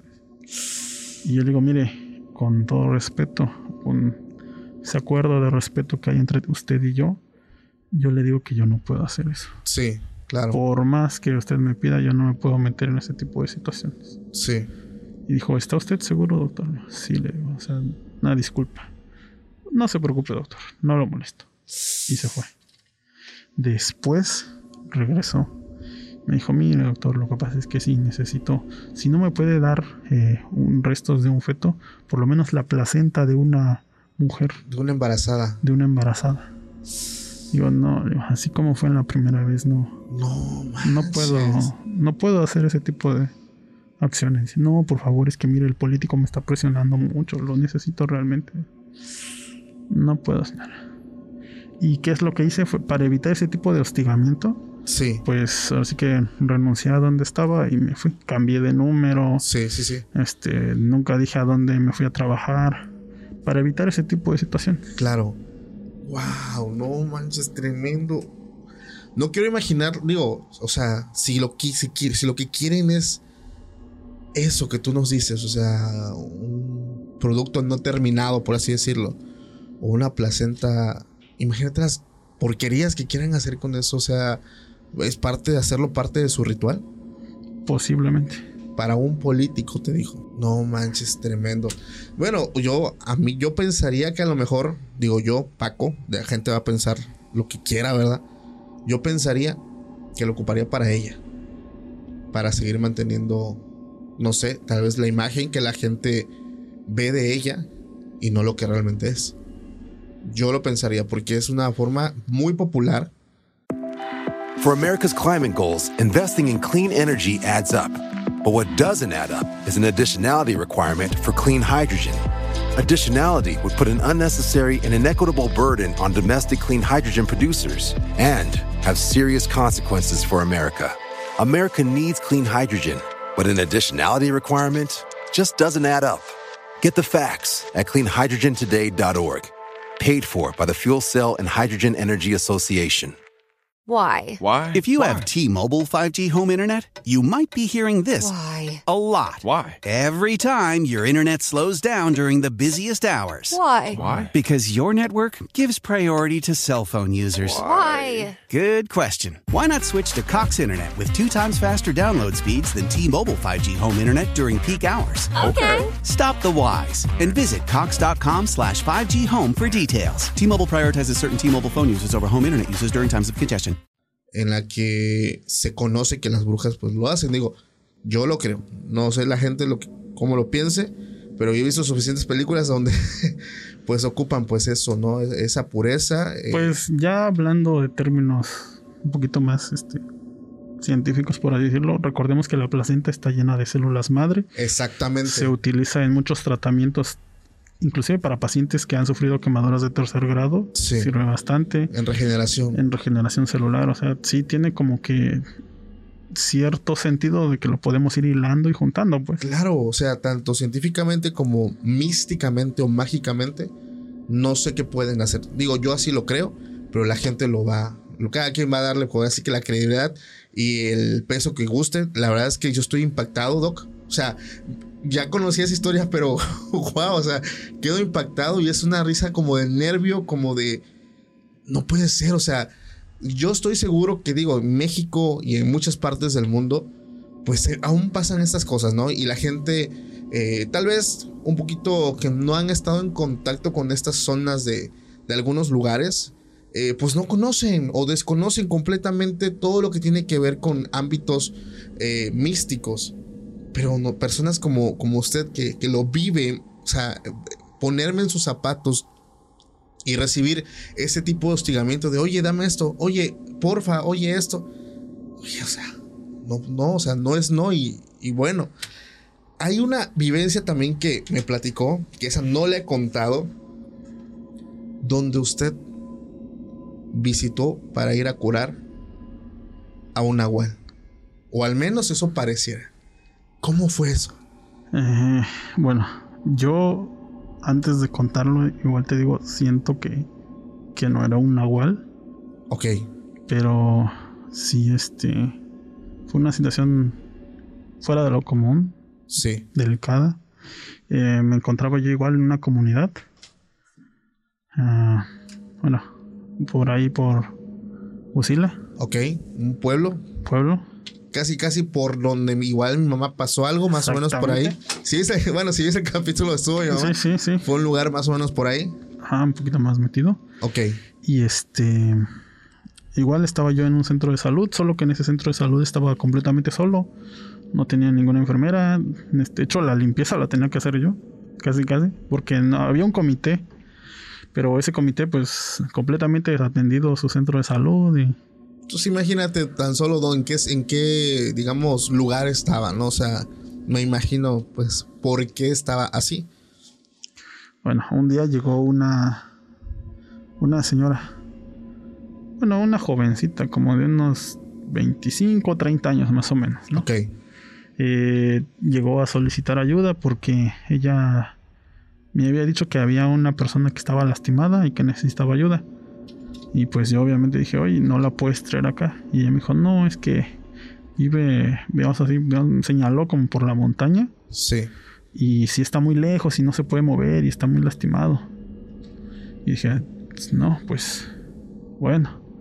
¿Qué, como, ¿Qué tan lejos? ¿O cómo? Más o menos. No, sí, es que sí, son como unos 45 minutos caminando. Y dije, ¿cómo? ¡Wow! Bueno, Vas a caminar. Voy a caminar. Y ya pues me preparé para lo peor, para todo. O sea, traté de llevarme todo lo que yo fuera yo a necesitar.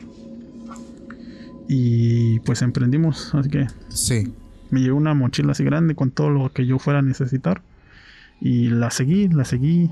Salimos del pueblo, este, caminamos entre las veredas que hay ahí en las montañas. Sí. Nos metimos por caminos que se ve que, o sea, como están tan tapados porque no transitan mucho las personas, si no sabes dónde, por dónde es, no, no lo encuentras, Te pues. pierdes. Ya llegamos a una, como una casa en obra negra de un solo piso con unos cuartitos así, las ventanas tapadas. Pero estaba como en una montaña. Estaba en una montaña. Ok. O sea, como si realmente o sea, hubieran aprovechado un espacio que tenía de plano la montaña y ahí la hubieran colocado. Ok. Bueno, yo llegué y cuando vi era una casa casi como abandonada, por así decirlo, donde la señora nada más este, estaba en un cuartito, Sí. que era su cuarto donde ella dormía, porque tenía sus cosas, su ropa, sus cositas así. Un cuarto central donde no había ni mesas, donde no, no había así indicios de que se viviera alguien, y un cuarto cerrado, bueno, entrecerrado con la puerta abierta, así. Sí. Y en ese lugar estaba la persona que iba yo a atender. Lo puedo describir físicamente como un norteamericano, Ok. Alguien extranjero. un extranjero, alto más de dos metros, Ah, wow. altísimo el señor, ¿eh? como dos metros aproximadamente. Sí. Este, blanco, blanco, blanco, completamente güero Sí. y calvo, sin ningún rode, sin cejas, sin, sin pestañas, completamente calvo. Y solamente tenía un este como un tipo pantalón como de manta Sí. y una camisa que estaba abierta completamente y estaba acostado, digamos, como en una posición así como que fetal. Ok. Y yo me acerqué y le pregunté su nombre, no me respondía, eh, le dije dónde le duele y este lo único que hacía es que se tocaba así y ya yo le pedía que por favor este se moviera y traté de hablar con la señora para decirle este entiende español, o sea, intenté inclusive hablar inglés, bueno, medio medio, Sí. pero no no parecía pues y ya hasta que ella le dijo, él es el doctor que mandaste a llamar. Y ya así como que ya, como que se dejó un poco explorar. Cuando yo lo toqué, su piel era fría, fría. O sea, no sé, los que han tocado a una serpiente, Sí. hagan de cuenta esa sensación, pero en todo su cuerpo. Wow. Completamente fría, como escamosa, ¿no? Es- Esa sensación. Sí. Y pues yo revisé y tenía una herida por escopeta, porque hay algo que se llama este PAF, perforación por arma de fuego. Sí. Y nos enseñan que, eso esto lo saben la mayoría de los médicos, ¿no? Que cuando hay un, una herida por, por detonación de fuego, o sea, tiene ciertas características, Sí. inclusive la profundidad y el diámetro de la entrada de la bala, todo eso te ayuda a identificar qué tipo de arma fue, qué calibre.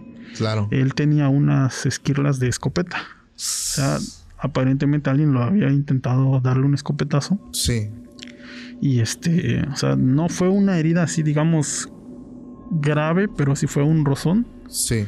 Y todavía tenía como que incrustaciones todavía de pequeñas esquirlas. Y pues la iluminación no me ayudaba. O sea, prácticamente el señor estaba con velas. Wow. No había luz eléctrica. No había luz eléctrica. Yo simplemente con la luz de celular la até a una silla que estaba ahí para que mi luz me enfocara y me ayudara a limpiar. Sí. Yo cuando el señor se quita su, su trapo con el que se estaba cubriendo, veo así, cuando es una infección así completamente avanzada, que ya es un estado de pus entre verde, Sí. un verde tipo esmeralda, así. Yo lo recuerdo perfectamente, dije, no, esto está infectadísimo. Híjole, hay que llevarlo a un hospital. O sea, yo traté de explicarle todo eso, pues. Sí. Eh, obviamente puse mis guantes, empecé a hacer todo para tratar de limpiar. Pero lo que a mí me extrañó es que no tenía ese olor tan característico de pus. Ok. No, o sea, yo hasta tomé una gasa con la, la sangre ya infectada y me la acerqué un poco a la nariz para intentar oler y ver qué tan pute, o sea, qué, qué putrefacción tenía Sí. pero no, no tenía ningún olor a, era un olor este no sé cómo describir ese olor, pero no era algo que, que oliera como a pudredumbre o infectado. Sí. Y me extrañó muchísimo eso. Ok. Y al momento de ir limpiando, yo veía que era como... Utilizaba yo agua oxigenada para intentar de buscar o sea, cuando haces una curación de una herida infectada, tratas de drenar toda la pus que puedas, toda la pus que puedas, hasta que empieces a ver un poquito de sangre. Sí, sangre, roja. Sangre limpia. Sangre limpia, y ahí ya sabes que ya, ya drenaste toda esa, sí. toda esa infección. Pero yo trataba y trataba, y lo único que seguía saliendo era sangre. Pero eh, no de, un, de las arterias o alguna arteria que estuviera por ahí. Trataba yo de guiarme anatómicamente para encontrar alguna arteria conocida, una venita o algo y simplemente no, sino aparentemente venía de su caja torácica como que secretaba esa sustancia. ¿Pero qué color era? ¿Verde? Seguía siendo verde. Y por más que limpié, estuve como unas... En la limpieza sí me tardé como una hora casi. Y los médicos sí se darán cuenta como, oye, eso es demasiado tiempo. Claro. Pero de verdad, o sea, era como si escurriera eso, como si fuera una esponja y la apretaras y empezara a escurrir esa, esa cosa verde. ¿Y nunca viste sangre roja? Nunca vi sangre roja. No manches. Lo que sí hice fue que retiré toda la cantidad de esquirlas y seguía yo tratando como que de ir limpiando y de ir drenando esa sangre contaminada y nunca encontré. Y ya lo que hice fue que le, le expliqué que tenía yo que ponerle un, un apósito o sea, no había una herida así, digamos, que entrara a una cavidad, sino fue así muy superficial. Pero a mí lo que me preocupaba es que la infección ya se hubiera, sí. se hubiera continuado y se hubiera extendido. Simplemente retiré los pedazos de esquirla, este, suturé y dejé vendado y inclusive como medida preventiva traté de tomar un poco de, digamos, ya en la en el medio en el que me encontraba, tratar de poner un poco de antibiótico y dejarlo así. Sí. Y igual usé alguna crema con, con antibiótico, antifúngico, para tratar de dejar ahí y poner el apósito y dejarlo vendado. Eh, cuando yo limpié, por más que saqué cuando vi que ya no estaba saliendo sangre, bueno, este líquido, líquido verde, limpié ya, traté de limpiar todo con agua oxigenada y al momento de que el agua oxigenada con la gasa, bueno, la gasa impregnada con agua oxigenada tocara esa sustancia, se activó casi como si fuera sangre. Pues, yo dije que realmente era sangre. Sí, o sea, fue como la misma reacción. Ajá, pero pues no, no como cuando hacen contacto con la hemoglobina, sino que se activó, pero no produjo espuma, para que el público me entienda. Ah, ok. O sea, sí se, como que sí hubo una reacción que calentó tantito la gasa, pero no produjo espuma. Sí, sí, sí, sí. Y pues sí, yo así me quedé así como que. que, no manches, ¿qué, onda, no? ¿Qué tal infección tan fuerte? ¿O qué es esto? ¿Qué es esto? ¿Qué fenómeno estás viendo? Y bueno, este. Vendé a esta persona. Ya que estaba ya vendado, eh, pues obviamente tomé signos vitales le tomé su presión, su presión estaba terriblemente baja, me asusté más, le dije a la señora, ¿sabe qué? Yo ya estaba pensando en diagnósticos como está, el paciente está chocado, pero el señor estaba tranquilo, no hablaba simplemente. Y le dije, mire, este, yo puedo hablar con los del comité para que entre varios este, nos lo llevemos al hospital. Sí. Y nos lo llevamos cargando y nos lo llevamos al hospital porque es un paciente grave, tiene que... No, no se preocupe. Y el señor simplemente decía así y la señora que estaba a su lado no nada más decía, no se preocupe, así está bien. O sea, no quería que... No quería llevarlo. ¿Por qué? O sea, lo que no querían es que lo conocieran, que lo exploraran, que vieran. Lo que no querían es que fuera más gente. Wow, sí, es que no quería permanecer todavía... Quería... Que no, lo conocieran. Que no, no lo molestaran, que no lo conocieran. Y ya la señora, pues ella me decía que ella trabajaba para él y que él este simplemente la dejaba vivir en esa en esa casa. Sí. Porque el señor se iba y regresaba cada cierto tiempo, pues. Y bueno, de ahí este aquí viene lo que de plano no hasta la fecha no no lo explico. cuando ya había terminado, ya le había dejado todos los antibióticos que yo tenía, las indicaciones de cómo lo iba a tomar, este, todo, todo así anotadito y hasta lo dibujé para que me entendiera y le dije que habría que llamar a alguien. Eh, el señor nada más mm, cuando me veía ni siquiera parpadeaba, o sea, yo no me daba cuenta en qué momento parpadeaba, pero el señor nunca parpadeó cuando yo lo miraba a los ojos. Ok. Y su, yo recuerdo que su cara era así como que ya, como que cadavérica o chupada, así para que me entiendan. Sí. Casi todos los huesos se le notaban demasiado en la cara, así hasta como si sus cejas fueran huesos, pero sin cejas, pues. Sí, sí, sí. O sea, en esta parte si tuviera Bien marcadas, ¿no? De- demasiado marcada. Y bueno, le dije, bueno, mire, este, pues me tengo que pasar a retirar. Este, si gusta puedo hablar con la, la comunidad para que le mande a unas personas y, y lo puedan atender. Y el señor no decía nada. Bueno, empecé a recoger todas mis cosas y salí momentáneamente. Bueno, como que salí de la habitación porque te digo que era una habitación así, tipo compartida. Sí. Y no sé por qué me dio por voltear en ese momento cuando estaba el señor así ya como que entre sentado y acostado. Y cuando volteé, su, su mirada fue... Sus pupilas se abrieron y se cerraron, pero no en un sentido... No, normalmente es así. Ajá. pero fue de afuera hacia adentro. Así. Así. Y su mirada cambió así como si fuera unos ojos de gato. Y ahí fue que dije, ay Dios, ¿qué es esto? Sí, sí, sí. Y todavía hasta la fecha yo recuerdo eso. No es algo que aluciné, no es algo que me inventé. O sea, fue... No, o sea, por eso consideras que no fue un nahual. Porque el nahual es humano. O sea, el, el nahual es un chamán. Como siempre le hemos dicho, un brujo. Como tú, una persona como tú y como yo. ¿Sale? Simplemente con esa habilidad. Esta no era una persona. No era humano. Yo hasta la fecha sigo manteniendo que eso no era humano. No era humano. Piel fría. eh, semiescamosa o dura. em, su aspecto eh, alto, blanco. ¿Tienes la ubicación de esa persona? Mm, pues ubicación, ubicación. Como tal, no, pero sí sabes, digo, porque no sé, se me ocurren muchas ideas que ya contigo las voy a platicar ya después de, pero este, eso queda como entre cámaras, pero, pero estaría de locos poder conocer. Digo, yo sé que es una persona que sería imposible hablar con ella. Digo, si ni siquiera pudo hablar contigo, que tú lo estabas curando. O sea, nunca lo escuchaste hablar. Yo nunca lo escuché hablar. Bueno, hacía como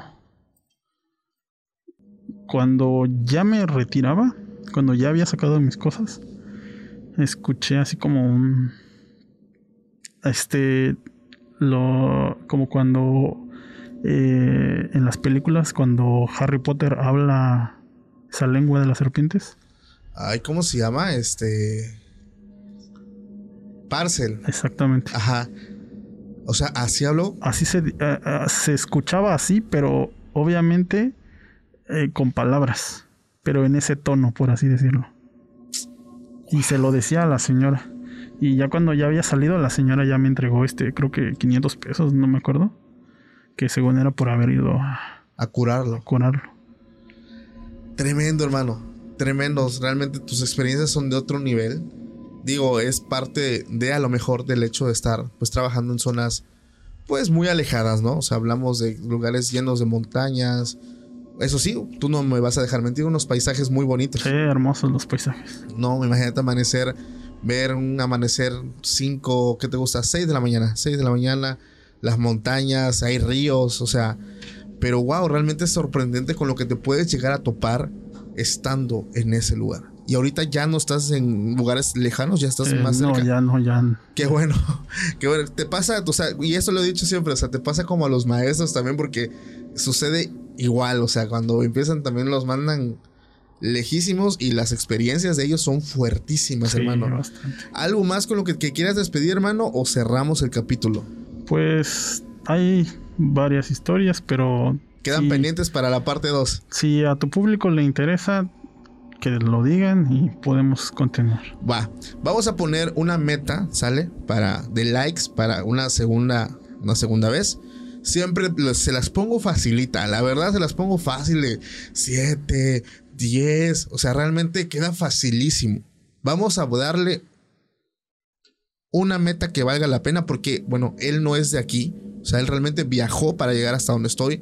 Eh, este, esta plática, esta charla la teníamos eh, programada desde cuánto tiempo, o sea, desde el tiempo que yo les vengo platicando a todos ustedes, pues de que ibas a venir, que es cuánto, un mes, más dos meses. Más de dos meses. Sí, o sea, y es que realmente no se podía una porque tú estás trabajando, estás en tu profesión, mm, como lo digo, no eres de acá, tuviste que viajar para llegar aquí y te lo agradezco muchísimo, hermano. Pero vamos a poner una meta que valga la pena. 15 mil likes para que regreses con parte 2. Porque estoy seguro que detrás de todo lo que me dijiste ahí, todavía más. Que sean 20, 20. 20 mil likes y regresas. que va así.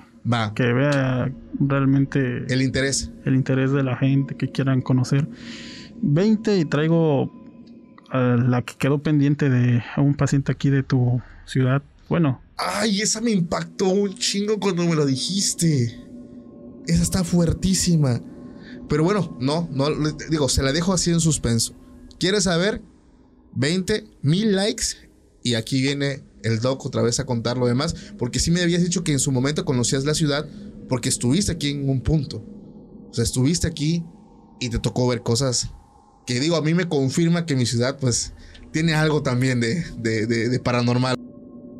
Pues bueno, familia, gracias a todos los que se quedaron hasta el final. Les mando un fuerte abrazo y nos vemos próximamente en un nuevo capítulo. Pásenla bonito. Hasta la próxima. Bye. For America's climate goals, investing in clean energy adds up. But what doesn't add up is an additionality requirement for clean hydrogen. Additionality would put an unnecessary and inequitable burden on domestic clean hydrogen producers and have serious consequences for America. America needs clean hydrogen, but an additionality requirement just doesn't add up. Get the facts at cleanhydrogentoday.org. Paid for by the Fuel Cell and Hydrogen Energy Association. How powerful is Cox Internet? So powerful that one day, your daughter will be able to simulate a soccer match against some of the world's best players right from your backyard. Get gig speeds powered by fiber from Cox. It's internet built for tomorrow, today. Internet delivered through Cox's hybrid fiber coax network. Speeds vary and are not guaranteed. Cox terms and other restrictions apply.